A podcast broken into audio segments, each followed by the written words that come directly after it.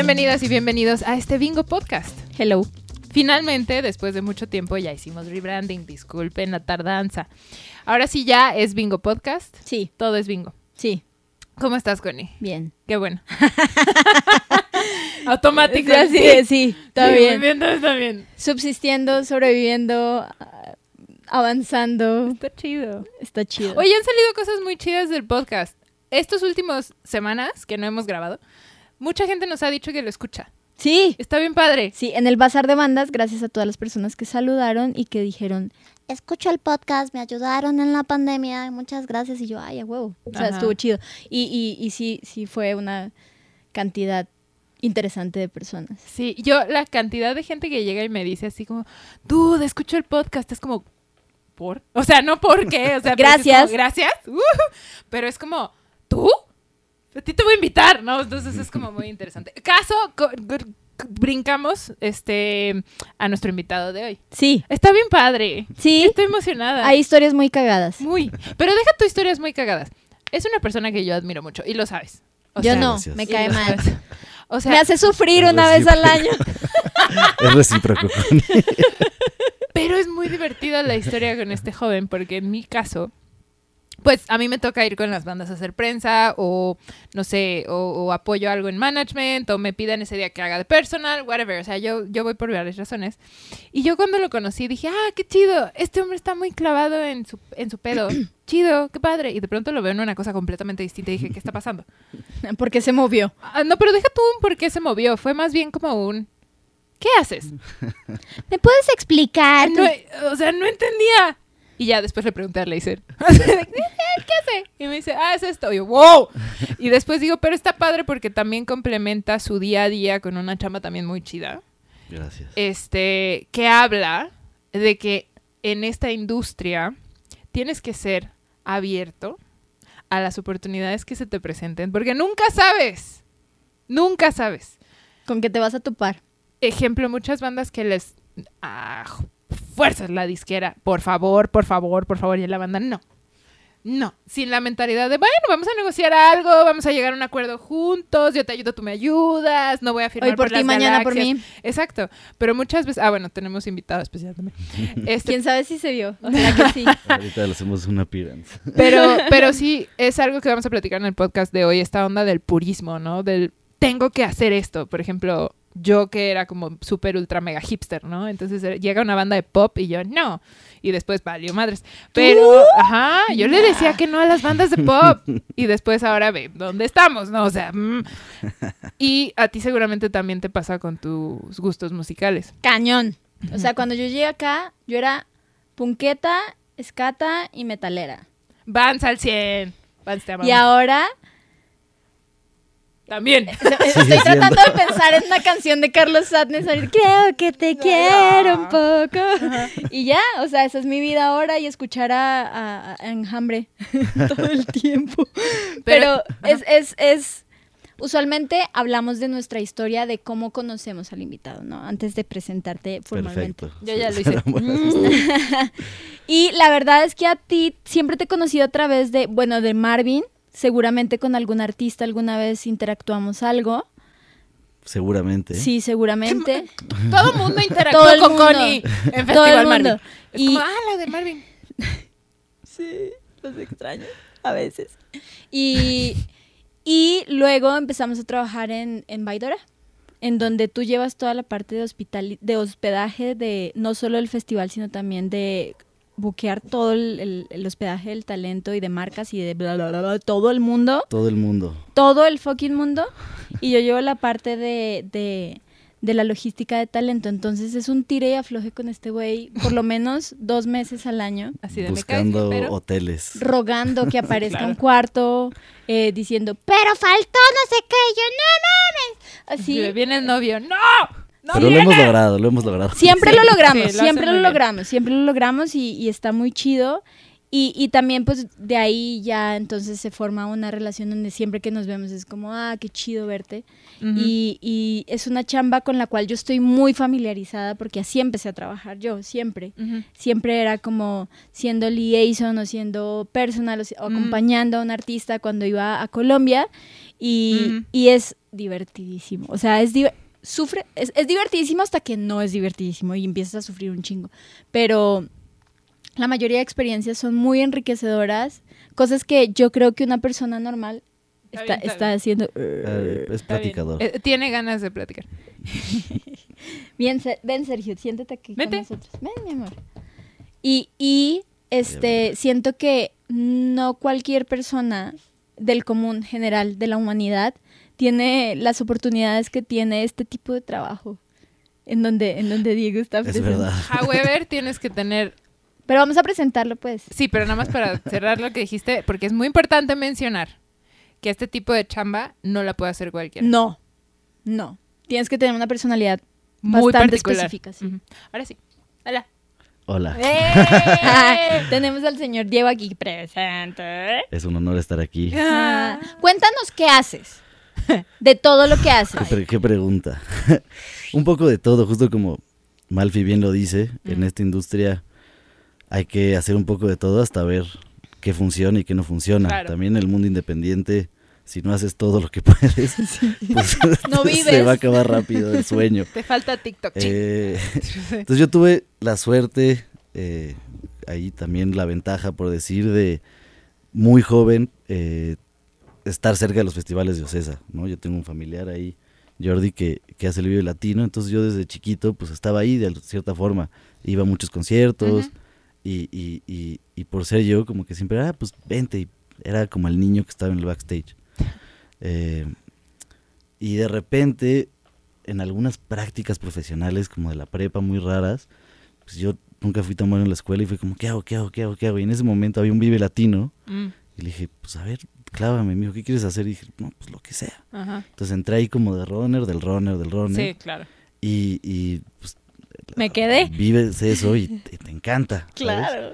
Ahora Vive Latino es justo creo que el único festival que ya no trabajo hace mucho porque prefiero meter bandas o porque pues ya está como esa relación que Claro. la industria dice, ¿qué onda? Pero eh, ahí entré y de repente en el equipo de Andrea Escobar faltaba Mm, alguien. Como que me dijeron, ah, pues ¿qué prefieres ahorita? ¿Producciones? de- de-?" Y dije, ah, pues vámonos a logística, a ver qué es.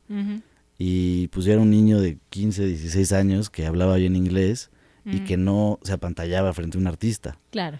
Ya. Entonces ahí me metieron en ese equipo que la verdad... clave. Primera El clave. equipo de Andrea es un equipo súper sólido y ella pues es, es la súper jefa de ahí y, y- y no fue difícil como pues agarrar un poco las riendas porque pues ahí lo que hacían, que ya en Vive Latino no lo hacen así, pero pues cada artista tenía su, Su marca Ah, ya, ya, ya. y a mí me pusieron en ese primero a Fatboy Slim. Órale. ¡Wow! O sea, Vas, mijo. cuide a los señores. Porque pues eran, era, como es DJ, pues viajan pocos y dijeron, "Bueno, pues Ajá. ahí al chavo, al Fatboy Slim, viene poco tiempo.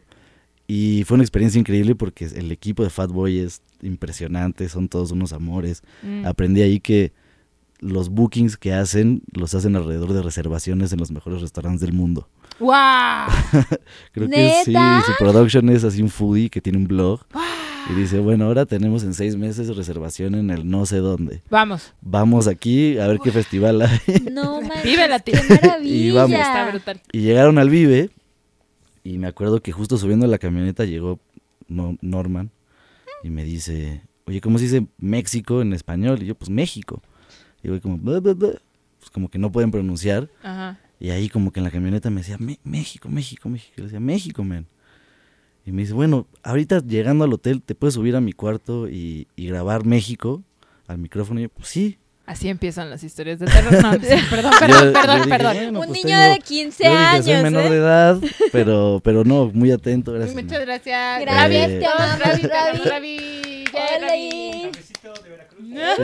Gracias.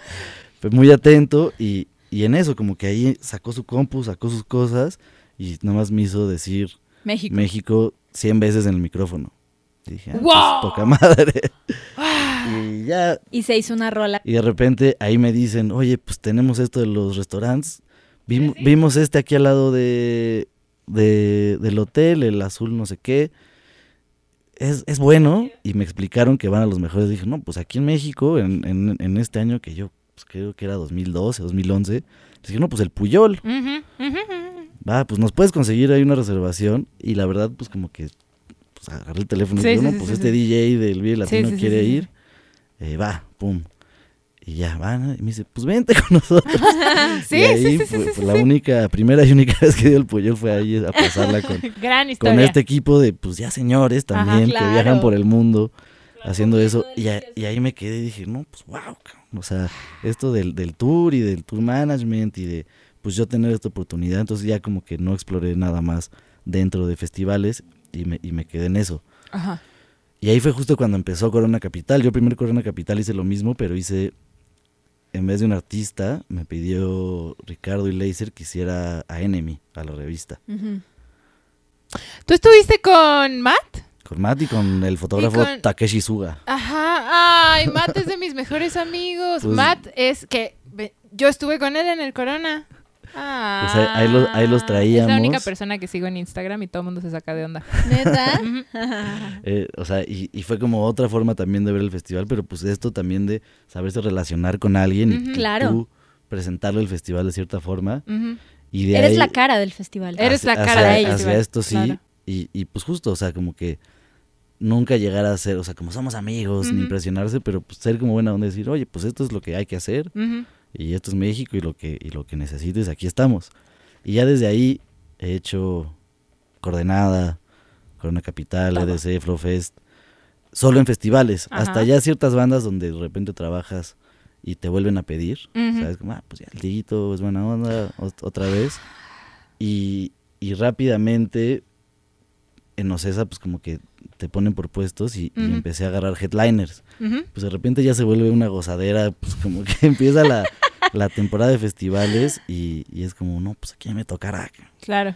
Y, y pues ahí he pasado por todos, ahorita les podremos contar de un par. Pero, pero ha sido experiencias increíbles porque pues es conocer a, a- o sea, a mí la música me encanta y Claro. los escucho y de repente te dicen, oye, ahora te toca, no sé, Kasabian. ¿Y tú? O, y yo así, "Yes", o Calle 13 o, o sea, Sí. quien, quien sea y de todos los géneros porque pues ya Ocesa hace tantos festivales que hay Claro. para escoger. Entonces Sí, un poco cañón. como que eso fue lo que me, lo que me metió a, a este mundo de, pues de, de- de- de yo entender que lo que me gusta es estar allá atrás Ujú, y ujú. con las bandas y Ujú. las relaciones y todo eso y rápidamente mi grupo de amigos siempre fue muy musical, entonces tenía una banda, se empezó a ir bien y empecé a conocer a otras bandas. Que también me vieron y justo estaban en comentación y los Blenders hace muchos años Sí, me dijeron, Sí. oye, pues qué onda, Pues, no tenemos manager, vente de manager. Y yo no era manager de nadie, no era Sí, nada. Vente, vente. Eso. Ya tenemos este un invitado más. Siéntate. Oh, pues. Llegan los blenders y, y empiezo a, a, a adentrarme sin nada de experiencia ni nada, Ujú. pues como a un mundo de management. Y de las primeras cosas que, que pasaron en ese momento, que fue de inmediato, fue Coachella. Fue, pues los blenders tocan en Coachella. Y vamos a eso. Entonces como que pues fue un momento ¿Qué pedo con este? que, que, que realmente más para los blenders, yo creo, porque si ahorita les preguntas a los blenders, dicen, oye, ¿qué onda Coachella? ¿Cuál es el principio? Y después de Coachella te dicen, o sea, es como- o sea, no importa Coachella. En ese, pero, pero para mí como que levantó algunas eh, Movió fibri- mo- vibras. miradas de cierta gente dijeron, oye, no, pues, oye, hay que trabajar, no sé qué. Y yo decía, bueno, pues yo no, no tengo mucho que ver con Coachella, la, net- la verdad es porque eh, René Contreras, que pues es ahí el, el, el, el capo total de Coachella en todo lo que es latino, pues él, él tiene el muy buen gusto y siempre ha sido muy fan de los blenders. Sí, lo Y bien. él, y él los Sí, invitó. ¿sabes? Y él, pues ahora es quien es y hace cosas impresionantes. Pero pues fue simplemente de él. Entonces yo regreso de eso, ya full manager, estaba en lo otro y me empiezo a meter más en la música. Y justo como que, pues, no, o sea, de ahí te das cuenta que todo es muy eventual Sí. y que es como de irle peleando, de Sí. porcentajitos, y irle buscando. Sí. Y fui a la universidad, no, no, no, no, no me fue tan bien como a otras personas, porque pues yo estaba queriendo trabajar. Justo en México no, Claro. no había una carrera así que dijeras como music business ni nada. Y yo Sí pues, hay. aquí estaba así. Bueno, Pero eh, necesitas dedicarle sí, su tiempo. sí. Y no podías sacrificar tu tiempo con las oportunidades que estabas teniendo. Sí, O sea, lo que estás aprendiendo en la universidad lo estás viviendo en tiempo exacto, real, exacto. laboralmente. O sea, tienes la eso. chamba por la que mucha gente estudia. claro, exacto. Pues sí lo puedes ver. o sea, sí, exacto. Eh, y, y de ahí, como en 2015, con, con Patricio González, un gran amigo Diego Guerrero, nosotros éramos fanáticos del- del- de la psicodelia y hicimos una cosa que se llama Beyond Psicodelia, que era una promotora y hacíamos conciertos. El sueño siempre era hacer un festival.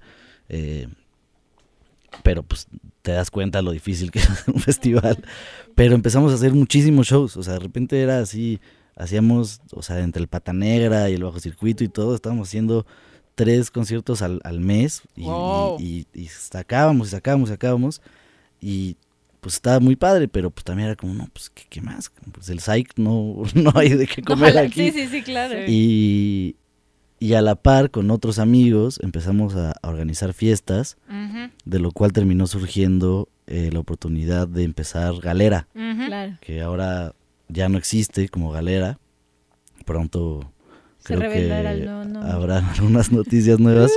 Yo no estoy involucrado, Oh. pero, pero, pero también fue como justo ahí un momento de decir, órale, pues esto sí es una cosa muy grande, sí es como el, un sueño poder tener un foro de 800 personas, donde yo como manager y, y, y- y booker, pues voy a poder pues, hacer todo aquí, ¿sabes? O sea, ya ni tengo la necesidad de decir, órale, a ver, quiero entrar a, a Ocesa o a cualquier otra cosa, como a buscar una chamba. Yo dije, pues aquí tengo, tenemos esto, ¿sabes? Cayó un poco del cielo y, y, y en eso, Ocesa nunca lo dejé de hacer porque como son eventuales eran muy buenos. Y un año, Patricio, que fue él antes que yo, catering, me, me metió a, a hacer Baidora. Y de repente, pues eso es como ya el espectro de las cosas que estaba haciendo Sí, no manches un como en- entre la logística, las bandas que después de los blenders empecé a agarrar cosas. Yo siempre he sido muy rockero y como que me he enfocado en eso. También un poco eh, mi relación con Galera era difícil porque pues Galera era muy electrónico. Sí, Mm. sí, sí, sí. Porque yo, yo hice el primer concierto en Galera. Que hice un- el primer concierto con los blenders y metimos Ah, Sí, es cierto. cierto. 800 y pico personas Sí. y empezó a temblar porque la gente en el rock pues brinca como locos. Y después de ese show dije, no, pues cómo, o sea, tengo un lugar que no puedo hacer rock. Claro. Chale. Como que dije, bueno, entonces, pues entre cosas, tenía como toda esa gama de, de, de, pues de chambas Mm. eventuales, de aquí a acá, el malabareo que es muy complicado, Ujú. y, y eso, pues como que mucho la logística, el management que termina siendo muy logístico, Claro. eh, y, y las buenas relaciones con gente de que, pues al final es una burbuja que te acabas viendo la cara de todos, como tú dices, Claro. tú me veías que de repente estaba aquí, de repente me veías en otro lugar y decías, ¿quién es este niño? No, nunca niño, pero no, sí de porque ahora está haciendo esto. Sí, Ajá. sí. Alguien que me explique Ajá. quién es, qué está haciendo para que ahora esté haciendo esto y luego va a estar haciendo esto y Ajá, luego va a estar haciendo ajá, esto. porque, o sea, y, y específicamente porque quizás a nosotros tres no nos pasa, pero sí hemos visto muchas personas que una vez que ya están en este peldaño ya no se bajan. O sea, en este estatus Ajá. ya no se bajan y ya no hacen algo emergente, por así decirlo. Ah, Claro, como que ya no se quieren mover a- a- Exacto, a o ya no cosas. experimentan. Claro. Y es como esta onda de, seguro, bueno, a mí me ha pasado, no sé si a ti, pero A muchas... mí me gusta la plata, entonces me gusta chambear. No, también, no, no, no. Yo, yo tenía el grave problema de que no sabía decir que no. Hasta que aprendí a decir que no. Y, Hasta que y- te tocó aprender a decir que la- no. Exacto, ah, y como que tu vida empieza a cambiar y empiezas Sí. a poderte organizar mejor Sí. y poder contestar. O sea, si me hubieras preguntado esto, ¿qué haces? Hace, no sé, prepandemia, no sé hace cuánto fue, cuatro años, yo te hubiera dicho, puta, ni idea. O sea, la verdad, o sea, Cuida yo- gente. Yo tengo mi teléfono y cuando me, me marcan y vámonos, ¿sabes? Sí. Ahora como que ya lo, ya lo veo con ojos más de, de, de poder decidir un poco en tu tiempo y, y, y, y, y, y de qué forma lo divides para hacer mejor las cosas. Claro. Porque si no, de repente, a mí es lo que me pasa, de repente decía, no mames. Y me marcaba Luis y me decía, oye, vente a trabajar a Desert Days. Y yo sí, pero pues tenía show de Graham Coxon en galera. Y, y, o sea, como que de repente... No dormías nada. No, no, o sea, porque no dormía y no sabía ni qué estaba pasando. O sea, de repente solo pasaba, pasaban las semanas. y, y yo estaba así y, y ahí vas perdiendo un poco el tacto de, de, de crecimiento porque si no lo haces con con conciencia, pues va a ser más complicado. No, y además cuando siento que cuando pasan esas cosas de saturación de chamba, sobre todo en una chamba donde tienes que prestar tanta atención al detalle como lo es la logística, Sí. eh, la vas a cagar duro en algún lugar. No, y si la cagas justo en el hermoso festival que tú y yo hacemos en logística, Te la sí. superpelas. sí, se acaba todo, se Sí. explota algo. Sí. o sea, de pues no llegó, ¿cómo que no llegó? Sí, sí, sí. Si yo pago el vuelo. ¿Les ha tocado pagar ustedes vuelo? A mí me ha tocado pagar vuelos de Milana. A, a mí, siendo manager, pues tienes que pagar todo porque eres manager y al final eres, o sea, el manager independiente al final es el filántropo de la música porque estás pagando como todo. Pero en Vaidora no, en Vaidora yo hago hoteles y En Baidora a mí no me ha tocado. He O sea, he cometido errores y le he dicho a Vero como de, oye, Vero, cometí este error, nos va a costar cinco varos y me dice, bueno, ¿qué michas? Y yo, pues michas, está bien, va.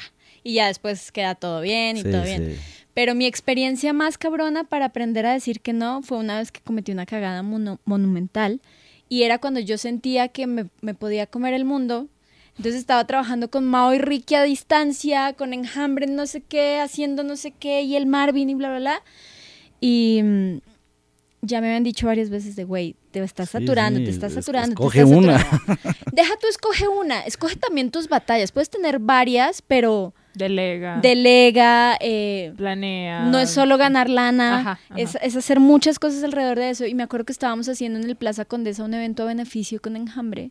Y en eso me llama la manager de, de Mau y Ricky y me dice, Connie, la super cagaste con los vuelos de las bailarinas. Y yo, ¿cómo? Estamos en el aeropuerto y ellos van a Puerto Rico, no, a Miami. No, ¡No! Entonces se me empezaban a escurrir las, lágrimas Claro. mientras yo estaba en la compu y estaba mi hermana ayudándome en catering y Vane nada más me veía así yo, por favor, hazte cargo, o sea, tú eres enjambre ahorita y saco mi tarjeta de crédito, así pagué como cuarenta y tantos mil no, les de pesos. sí. Que pues, ¿qué haces ahí? Pues no, no hay excusa. Me costó la chamba con Mao y Ricky, obvio, y- pero también me dio una gran lección que fue, uno, no eres todopoderosa, Sí, claro. dos, aprende a decir que no, cabrón, porque si no la vas a seguir cagando y te va a seguir costando cada vez más lana. Sí, sí. En logística está muy cabrón cometer errores, Sí, muy sí. cabrón. No, y en, en general, si te saturas de repente, uno se cae y se cae la torre de dominó, Ajá. carta. Y, y así un poco fue, y en Galera un poco así pasó, que me salí porque de repente yo ya estaba haciendo un restaurante, Sí. Claro. ¿sabes? O sea, yo estaba ahí, yo estaba en- encargado de un restaurante y yo me despertaba y decía, soy restaurantero. No, Soy- yo soy ahora restaurantero. es que dijiste que sí, que sí, que sí. Que sí, pues que le- si te tocaba, te tocaba, te tocaba y seguías y seguías. Y de repente fue de, no, a ver, vamos a, a tomar un respiro, como que ver qué está funcionando, qué está funcionando menos y, y pues otra vez encaminarse. Ahí es donde le pusimos pausa a lo del psych, porque pues ya estaba hipnosis haciéndolo súper bien con un festival fuerte. eh, y, y me enfoqué más pues como a los blenders, a Axel Catalán, a, a- bandas así. Empecé a agarrar más cosas en Ocesa. La verdad es que Vaidora sí te un buen de tiempo. Sí, meses. Sí, no estás concentrado. Y empezó la pandemia. Yo ya estaba haciendo más promotorías, pero de repente llegó la pandemia y fue de ufa. no ¿Qué le agradeces a la que- pandemia? Nada. a mi perro, adopté un perro en la pandemia. A que huevo. No sé si lo agradezco o lo aborrezco, pero No, hombre, lo es el amo. amor más grande del mundo, Sí, un no, perrito. Es mi hijo total. Y salió, y salió guapo. Pero no, le agradezco pues como que fue ese reshuffle de decir, a ver, que sí, que no, que sí, que no, que sí, que no. Ok. Y- Eso es buenísimo. Y, y saliendo de la pandemia, eh, antes de la pandemia ya conocía a este, al que ahora es mi socio, Lucas, que es un argentino que fue ingeniero de audio de Él Mató mucho tiempo. Y yo lo conocí por eso, porque pues los blends le gustaba, se iba a venir a hacer unas fechas, él, él, él trabajaba unas cosas en España y, y empezamos esta cosa que se llama El Brillante, que fue como algo muy de pandemia, que fue realmente, él tenía como ese, o sea, sí le había puesto él de nombre a su roster, que tenía las días menores y un par de bandas argentinas más. Y yo justo estaba como en una búsqueda de, pues, ¿cómo le pongo a mi management? ¿Cómo me pongo a mí mismo si ya no existe Beyond? Perdón. Eh, eh, si ya no existe Beyond, ¿cómo, ¿cómo me pongo? Yo, yo siempre he trabajado más a través de las bandas. Claro. Como de, Más que tú como Sí, sí, empresa como- como constituida. empresa, porque pues era un poco yo. Y, y entonces si yo hacía algo de los blenders, eran los blenders presentan, ¿no? Acá, tan, tan, tan, tan. Y, y funcionó mucho que yo empecé a hacer todo a través de ese nombre. Y empezamos a hacer giras. La verdad, lo que sí no dejamos de hacer en los fines de la pandemia fue hacer shows. Y, y, sal- y salió a flote y ha sido increíble porque pues ahora estamos trabajando pues con muchas bandas que nos gustan, está creciendo, muchas cosas en España, muchas cosas en Argentina y Colombia que, que, que, que, pues como que fue un ajuste que viene totalmente de la pandemia de echarse para atrás y decir, bueno, pues qué Nada onda? es seguro. y que llegue este, es- este tipo a, con, con, con la intensidad que tiene de vamos a hacer un chingo de show. Claro. Qué Y- chingón. Sí, qué y, chido. y en eso andamos, pero justo creo que eso es lo que le agradezco a la pandemia, como de haber podido limpiar un poco mi calendario para ahora otra vez regresar a estar en la locura Y ahora total. estás en la locura total. pero, pero ya como en un camino pues más estructurado y con más pues con más visión a, a- a crecimiento y abierto a- a otras cosas, como que justo tomarse el tiempo de decir, oye, pues sabes quién está al otro lado, quién está a tu alrededor, con quién estás compitiendo y en qué se pueden aliar o, sabes, como que pues creciendo y ser, siendo más adulto. También yo mucho tiempo fui como el niño de todos los shows. Siempre empecé muy joven, entonces siempre como, ah, el bebé. Y ahora de repente dices, no, pues ya no estás tan bebé. El señor. El señor, Y- el don. Y va, y está bien, y está divertido, pero, pero sí, el, el, el aprendizaje ahí de, de, de Ocesa desde el principio fue de, pues a ver, ¿qué, qué es lo que te gusta? Intentar un poco de todo. Somos personas de logística. Claro. Eso, eso está muy cool porque cuando estamos dando talleres o cursos, clases, charlas, lo que sea, siempre hablamos de que el universo de la industria de la música es enorme, o sea, tiene Enorme. miles de miles de miles de ramas diferentes. Y siempre que llega alguien que está estudiando music business o que le empieza a dar curiosidad a la música, siempre le digo como de, neta, te recomiendo que trates todo. Todo, todo, todo. Todo, todo, todo, porque ahí te vas a poder dar cuenta qué te gusta. Lo que hablabas tú, la logística, para la logística, para el management, para el RP, para todo necesitas tener un carácter, una personalidad y unas habilidades específicas. Y, o sea, el taller de, el taller de tour management que doy se llama justamente estar de turno es para todo el mundo, ¿no? Sí, claro. no. Y la única, la única forma en la que te das cuenta de esas cosas es experimentándolo. Pero la gente también piensa que las puertas están cerradas para todo el mundo, que en algunos casos sí, pero no es tan difícil entrar a un voluntariado en OCESA en un festival, no es tan difícil. Bueno, es- el proceso eh, de RH, ¿cómo se dice? Sí, de contratación Ajá. es horrible. es horrible, pero, pero de que se puede, se puede. En Baidora nosotros subsistimos gracias a, a- a- a- a los voluntarios. A Eva Luna y su sequito. Sí, Ay, Eva Luna. sí, la amo. Un Sí, saludo muy querida chido. Eva Luna y Sí, su y su sí, sí, sus- es un Su sol, les que su ejército de voluntarios que son hermosos. Pero ahí puedes encontrar como todas estas cosas y todas estas ramas que llega a tener la industria. Y si quieres ser manager, neta, aviéntate a- con cualquier banda que quieras trabajar. Todos quieren apoyo, sobre todo cuando están empezando. Y ahí vas a conocer A todo mundo. logística, prensa. Y un manager tiene que tener todo ese conocimiento antes, porque, o sea, si eres un manager que solo sabe ser amigo de las bandas y estarlos acompañando, pues no, o sea, el- el- un manager tiene que ser productor, tiene que hacer la logística, tiene que ser un administrador, tiene que entender de prensa, tiene que, o sea, es, es realmente así, es, o sea, quieres ser manager, pues haz todo antes para ver, o sea, un poquito de todo, porque si no vas a llegar y va a ser muy, muy difícil. Al final, lo bonito de esto es que todo como que se encaja y hay una rueda Sí, que va funcionando. sí. Pero, pero también de nada te sirve si no pones atención a, a la rueda en sí. O sea, ¿a qué me refiero? Si tú asumes que como eres manager no tienes que meterte a la talacha y das direcciones. O como RP que vas a estar con la banda todo el tiempo.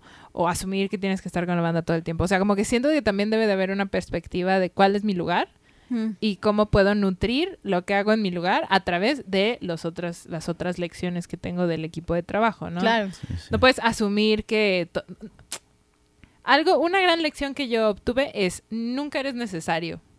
No, o Nadie es, nadie es necesario. indispensable. Nadie es indispensable. Sin embargo, te puedes hacer de habilidades que te hagan importante. Sí.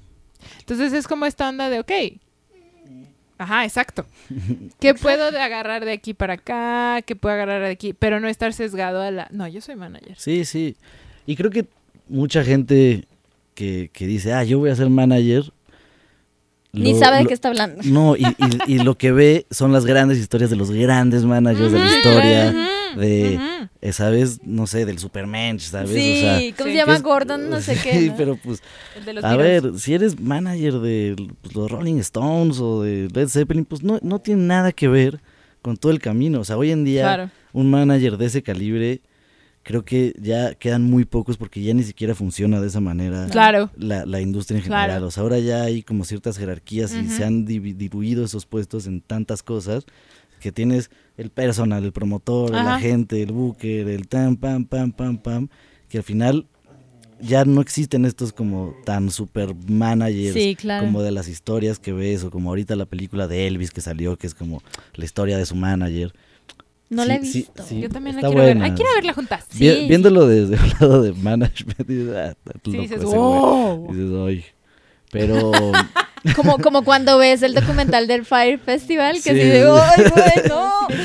Sí. Cha, cha, cha, ¿cómo Pero eh, eh, ese justo hasta como que dices, sí, pues sí. A mí me dio ansiedad, güey. A mí me dio obvio. ansiedad. Dices, Sí, pues, sí, estos sí. locos, ¿qué les pasa? Eh, pero, pero en ese sentido, o sea, quieres ser manager ahorita y no tienes por dónde, pues sí, o, o ve a tocar la puerta a Seitrack, a Westwood, a una agencia para empezar a, a- a- aprender de lo, lo que es realmente una agencia de management. O agarra una banda de chiquita de tus amigos y que necesiten Vámonos. manager, porque no todas las bandas necesitan manager hasta es una banda necesita Claro. manager hasta que necesita manager. Claro. Sí, sí. Entonces luego te tocan esos managers también muy jóvenes de una banda que no. no necesita manager y entonces nomás es como... Pero aprendes, o sea, Sí, algo vas a aprender. No, aprendes, aprendes totalmente y, y- y- y siempre es necesario, pero creo que la, la- la visión puede estar sesgada de justo el, el- el- el- el creer que es este como súper el manager, rockstar, behind the scenes. No, pues al final Sí, tú trabajas para la banda y estás ahí. Pero es, Sí. es muy interesante este Sigues contraste que persiguiendo la mencionas. chuleta. Te estás persiguiendo la chuleta de los otros. De los Sí. otros. Tú claro. trabajas para que ellos sigan haciendo su música y todo lo demás tienes que tú ir ahí a dar la cara, a cobrar. Si rompieron un bombo, pues digo, ay, perdón. Sí. Pero, Pero es muy interesante esa perspectiva. cargar. Porque también habla, sí. También habla mucho de, de la dualidad en la que vives porque puedes perder, o sea, con otro tipo de personalidad puedes perder piso.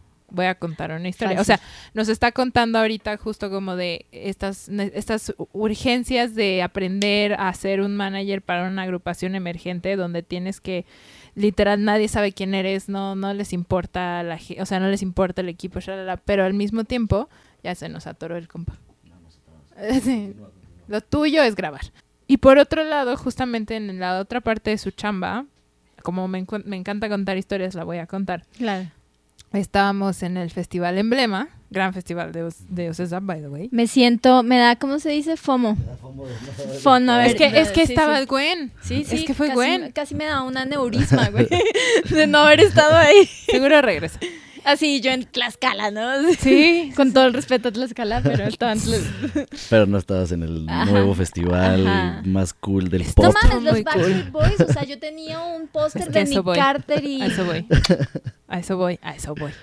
Entonces, nosotras fuimos a apoyar a los rumberos eh, fui con Valeria, eh, mi mano derecha en Malfico, y ya los rumberos tocaron bien temprano, acabamos meses bien temprano, todo chido, increíble, ¿no? Entonces dijimos, pues ya, vamos a ver el festival. Aparte estaba Carly Rae Jepsen, estaba, estaban los Backstreet Boys, estábamos súper emocionados por los Backstreet Boys. Porque aparte yo era Team NSYNC, ¿no? ¿Neta? Sí, súper. Wow. Yo- es que yo era alternativa Ya hasta no en podemos eso. ser socios, amiga. Espérate.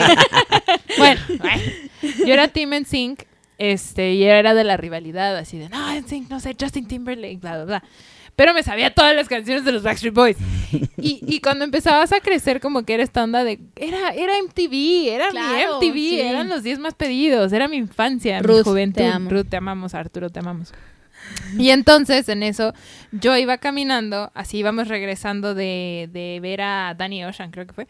Y estábamos regresando Valeria y yo y entramos, había como una entrada de arco iris, ¿no? Como listoncitos en el, en el hospitality. Este, íbamos caminando y en eso eh, oí la voz de AJ. ¿Neta? Espérate. Diarrea. Porque aparte, porque aparte, no, esp- espérate, porque aparte ubíquense en esta onda de que ellos tenían su propio camerino, porque obviamente su crew seguramente era más grande, Sí, sí. y es normal, o sea, es normal que los headliners a veces tienen como su espacio Su- su aparte, mundo porque tienen su separado. oficina, y tienen, tienen varias cosas claro. que, que- que cuidar, ¿no?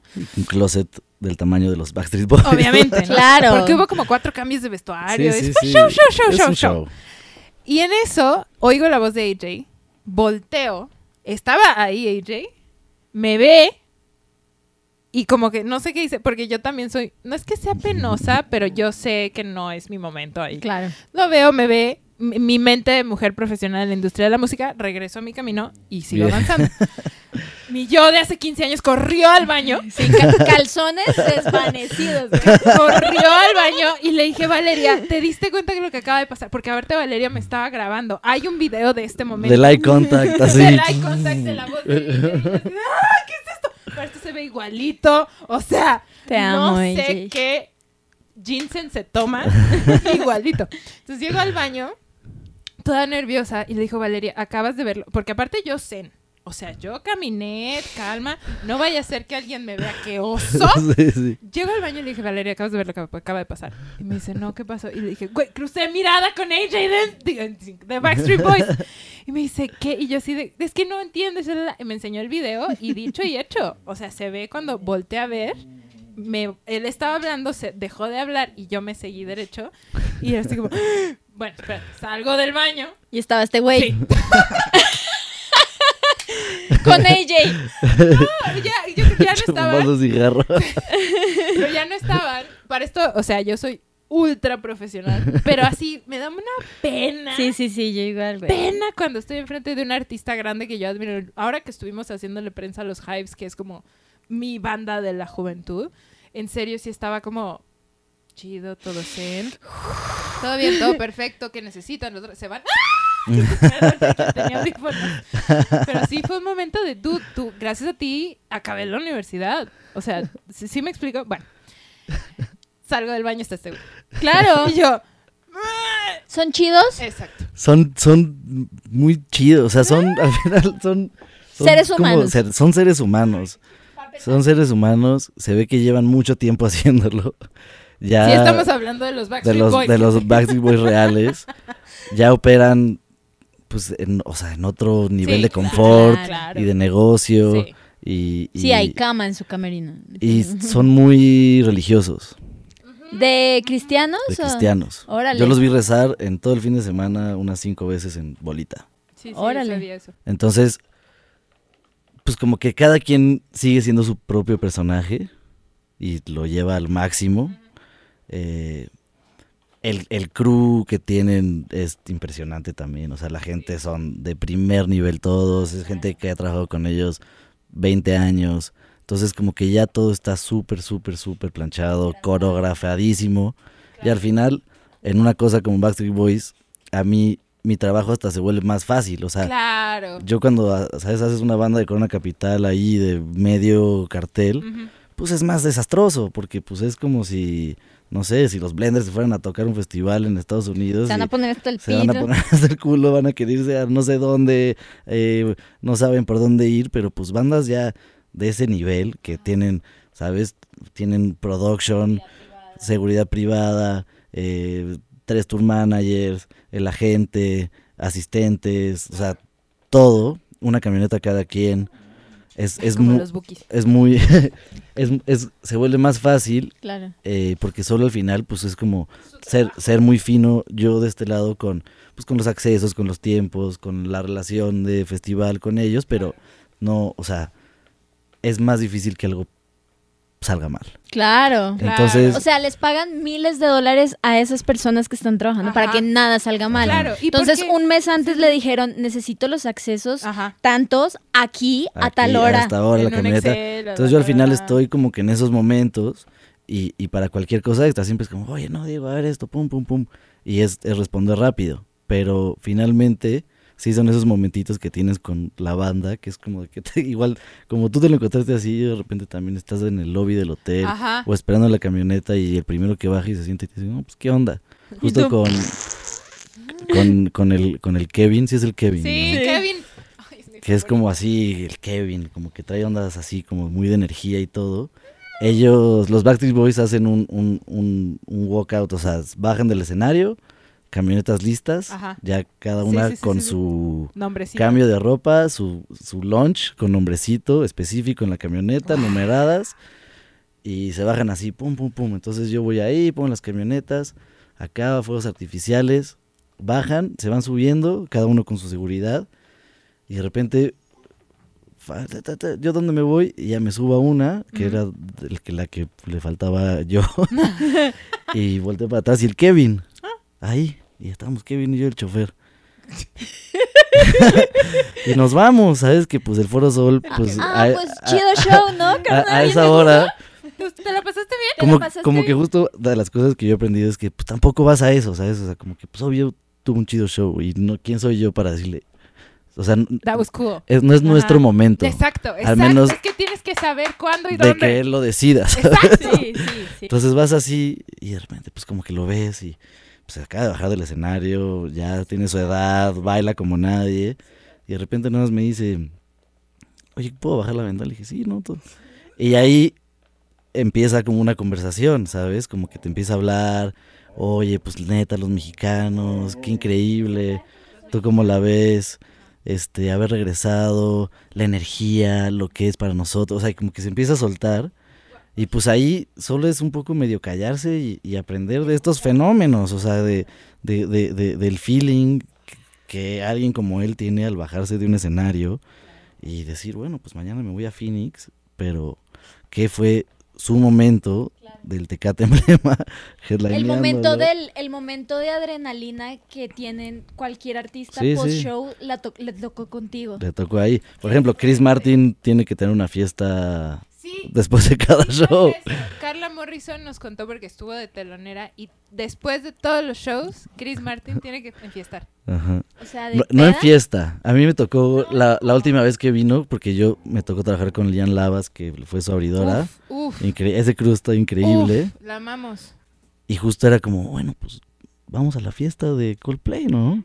Y vas a la fiesta y pues obviamente es como todo el crew, pero también está su gentecilla, como que quieren estar cerca. Y de repente hay un momento donde llega Chris Martin y todos así. Y no va a fiestar, va a, a A, ba- a liberar su bajar, adrenalina. a bajar esa energía, porque él dice, yo no puedo Dormir. bajar de eso e irme a una cama, pues exploto, Claro. ¿no? Entonces tienen como estos eh, bumpers, por decir, Sí. pa- para eso. Y ahí con el Kevin, pues en el coche me decía, no, pues sí. La energía, no sé qué, yo, wow, wow. O sea, o Pero- sea, thank- yo sí, thank you, man. De pasar a la camioneta con Kevin de, de los Backstreet Boys a a las 3 de la mañana regresar después de un show en Tlaxcala de los Blenders. sí, sí, sí. Sí me explico, o sea, como que siento que también la humildad es muy importante.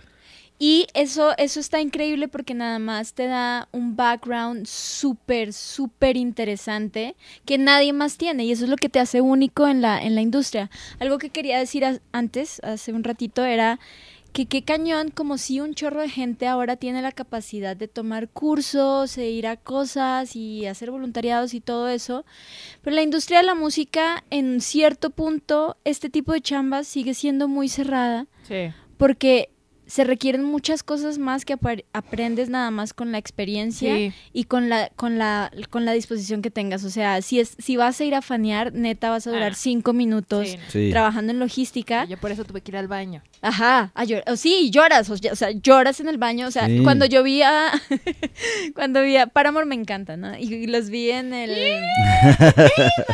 y tampoco los voy a poder ver ahorita, puta madre, pero, este, los vi en, ¿dónde fue? En Guadalajara, en un coordenada, Ajá. y literal tenía la morra aquí al lado, y yo guardé mi compostura como una hora y media, y Ujú. me tocó ir al baño a gritar con la mano. Sí, Ajá. sí, pues es que no puedes hacer eso, o sea, no, no puedes. o No sea, puedes pedir foto, no nada. puedes O nada, sea, justo nada. pedir foto es un, Es es un- es pecado capital puedes total porque pues, le empiezas a incomodar a la banda. O sea, yo, yo no me subo al escenario al menos de que el tour manager, el production me diga, oye, pues vente, ¿sabes? Porque que sí, casi siempre un que, sucede Sí, mucho. claro. También hay bandas que también dices, ay, ¿qué voy a, qué voy a hacer ahí al escenario? Prefiero Sí, irte sí. a escuchar Sí, claro, de frente. Déjame ir enfrente, y, y ahorita ver, vengo. y ver el show, porque pues también ya lo otro, estás nomás ahí en esas grandes ni se escucha la Sí, música en el escenario. Sí. Mucha gente es como, Y, sí, y hay mucha gente que le, que, que le emociona mucho ese protagonismo de cierta Ah, forma Sí. Eso. de te- tomar la foto desde el escenario y subirla al Uf. Instagram. Ah, yo lo hice. Eso está... Fíjate está que... bien, pero hay gente de, de, por ejemplo, de logística que entra hace dos, toma una foto y aunque ni les avisan, ¿sabes? Como, no, pues ya vi, o sea, te seguimos. Sí, o sea, ya vimos lo que hiciste, o güey. sea, y en mi contrato dice que no lo puedes sí. hacer. Ajá. Ese protagonismo, o sea, creo que también, eh, si les gustaría trabajar como en una- un puesto así de, de handling cercano con los artistas, eh, eh, realmente necesitas estar en, en, en una, o sea, en una onda súper zen, súper sin ego, eh, entender que es tu trabajo Sí, sí. también y que, que también lo hagas representa, como, es un trabajo de confianza. Sí. Es de servicio y a cliente, ¿no? Entonces como que esta personalidad de fan o esta personalidad de como de darles discos a los artistas porque tú o la también tienes tu personalidad de dar órdenes. Eh, me he topado Oh, con también. muchos que Sí, sí, sí. llegan a dar muchas ¡Ah, órdenes. cuando nada más están acompañando. Uf, eso es durísimo Sí, para claro. el artista. A mí una vez me pasó, estoy tratando de acordarme en qué festival, pero yo ah, le, le había hecho la, no voy a decir al artista porque quemo al pecador, pero toda la vida le he hecho la prensa al artista, me quieren mucho, o sea, vienen a México y me escriben y me hablan y todo eso, y llegó el handler. Eran los Dirty Projectors, es lo único que voy a decir. Pero llegó el handler y yo llegué con David y fue así de, David, no sé quién es cuánto. Y literal la pregunta es, ¿tú quién eres? Y yo, Sí, que en o sea, este sí, mundo yo sé que no me conoces, esa barrera. pero, o sea, soy su publicista, me los va a llevar a prensa. Así Claro. como, mm. Entonces sí es como, o sea, no es, no es una cosa de, hola, ¿cómo estás? Mucho gusto, yo soy tal. No, fue un ¿quién eres? Sí, claro. Sí, Así como si, si fuera groupie, yo así de mijo. Pasa mucho y yo no tengo... aquí. Yo tengo ahí un punto a Ajá. favor de los artistas y es que literalmente muchos son fritos, otros eh, convives con mucha gente todo el tiempo en muchas partes del mundo y muchísima, cre- creería que la mayoría de gente que se acerca a ti se acerca con actitud de nos conocemos de hace mucho tiempo. Ajá. Entonces realmente no sabes cómo saludar y te quedas así friciado. Ajá. Por ejemplo, No, bueno, en mi caso fue el handler. El, meji- el- el Ah, mexicano que el contrataron la de ya, marca. Ajá. Es como si yo hubiera llegado, Malfi entrando al backstage y le hubiera dicho como, no veas a AJ. Ajá. No voltees a ver a AJ porque Oye, se, este- se incomoda. ¿Tú, tú, tú quién eres para poder estar Sí, acá? "¿Tú quién- al final a mí eres?". la verdad yo no soy nadie, o sea, en, el- en la pirámide del festival las publicistas son las y los publicistas son los que todo mundo odia porque es como, "Ta, se me olvidó la pulsera de Malfi, pues, y Malfi no tiene nada que hacer ahí. O sea, es cierto, seamos honestos. Sin embargo, no, pero también es una onda de dude, si yo estoy aquí y yo traigo una pulsera es porque voy a trabajar.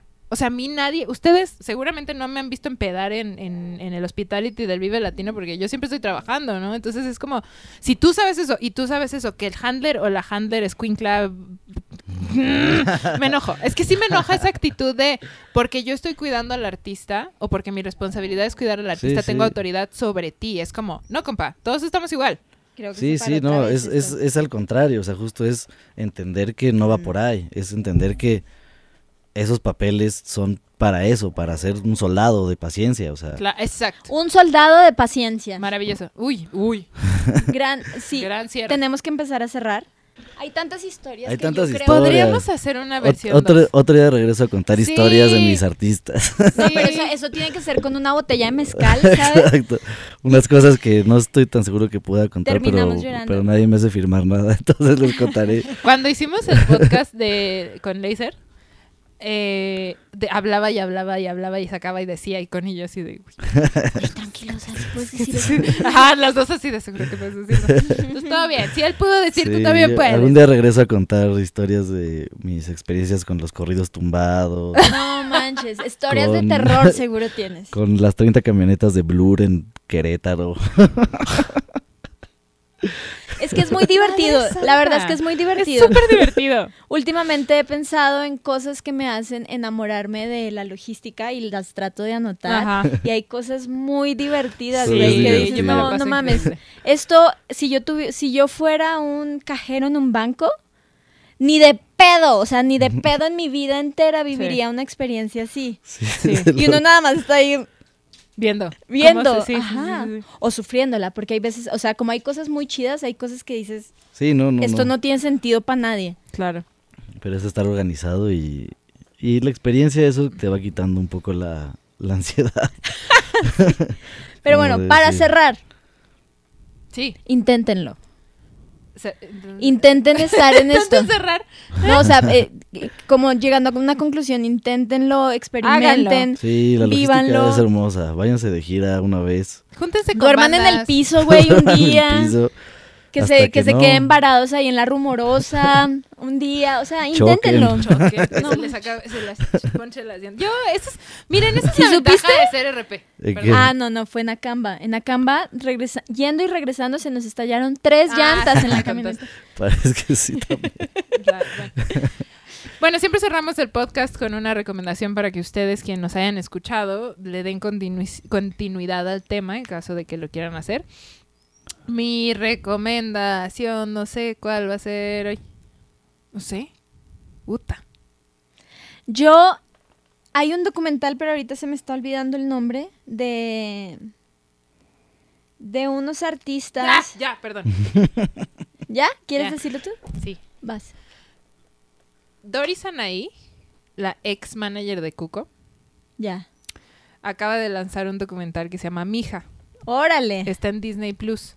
Ah, está bueno. Y ella transis o sea, ella terminó su relación con Cuco en el top de Cuco y habla de esa transición a ser su propia artista. O sea, ella ya se hizo Mm. artista. Órale.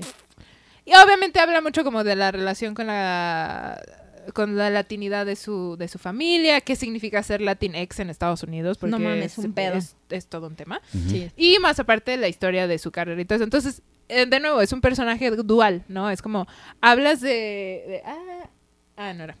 Hablas de que fue manager y ahora es su artista, ¿no? Y que vivió todo lo que vivió con Cuco, porque todo lo que vivió con Cuco, o sea, no habla de eso el, el documental, solamente que ya es el final de su relación, pero si tú analizas lo que Doris vivió con Cuco, Claro.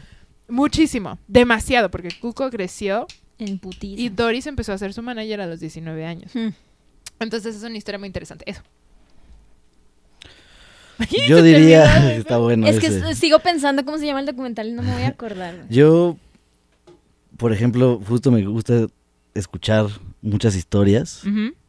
Eh, y les decía antes del, del podcast, porque este me recuerda a, a- a ese, Mm. el podcast de el, el- el legendario Carlos Galán, que se llama Simpatía por la industria musical.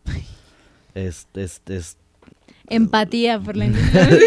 Así se va a llamar cuando lo invitamos. al nuestro. son, son, son increíbles historias de las grandes leyendas de la industria musical, Mm. contadas de forma muy, pues muy amable. ¿Sabes? Como que de repente hay unos que te empiezan a nemidropear a- y, Carlos dice, no, a ver, vamos a Sí, bajarle un poquito. Bájale un poquito, güey. y vamos a, vamos a, y, y tiene dinámicas y todo.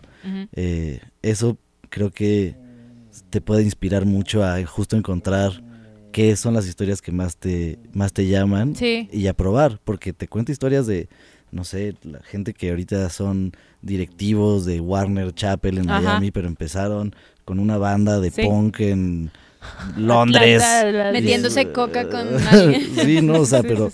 Y, y, y esos caminos, y en todos... Es que también está dando su recomendación. Sí, sí. Perdonen si escuchan unos llantos atrás. Mi perro platica mucho.